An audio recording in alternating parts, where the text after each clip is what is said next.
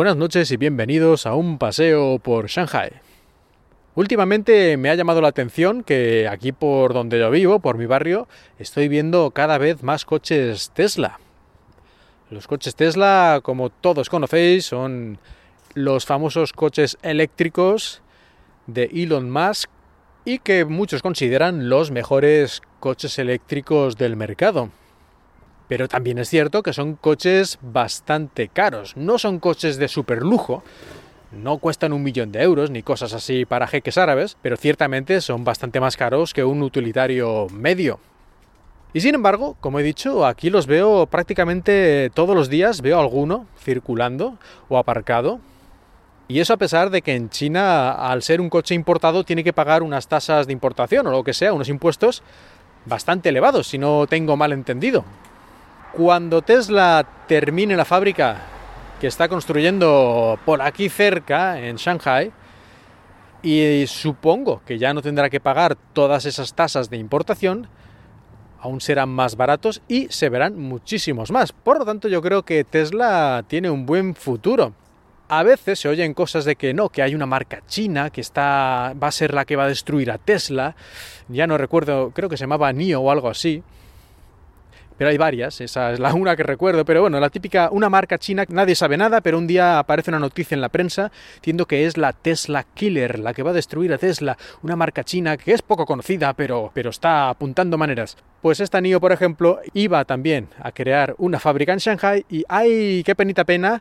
De momento ya la han cancelado. ¿Mm? Este, el Tesla Killer, de momento nada. Y esto será como el otro Tesla Killer, que también creo recordar que tenía inversión china, aunque estaba en Estados Unidos, que era Faraday Future, que también los ejecutivos empezaron a, saltar del barco y todas esas cosas y hacer regulaciones de empleo y a despedir gente y otro Tesla Killer que se va a tomar viento. Parece que no era tan fácil deshacerse de Tesla, aunque muchas empresas de automoción ya llevan varios años ¿no? diciendo que para el año que viene habremos superado a Tesla en todo y para dentro de dos años Tesla habrá quebrado por sí misma.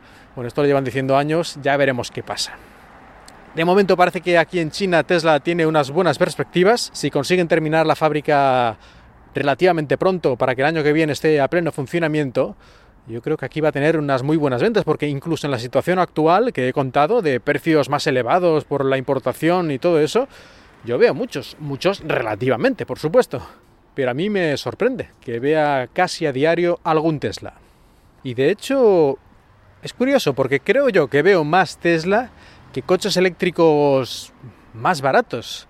Porque hay varios fabricantes de coches chinos que fabrican coches eléctricos, digamos, de gama baja, que a lo mejor por 10.000 euros tienes un coche eléctrico. Y hablo de un coche, no un triciclo con, con puertas, sino un coche, un coche pequeñito, un coche más simple, pero, pero un coche. Y sin embargo veo más Tesla que ese tipo de vehículos.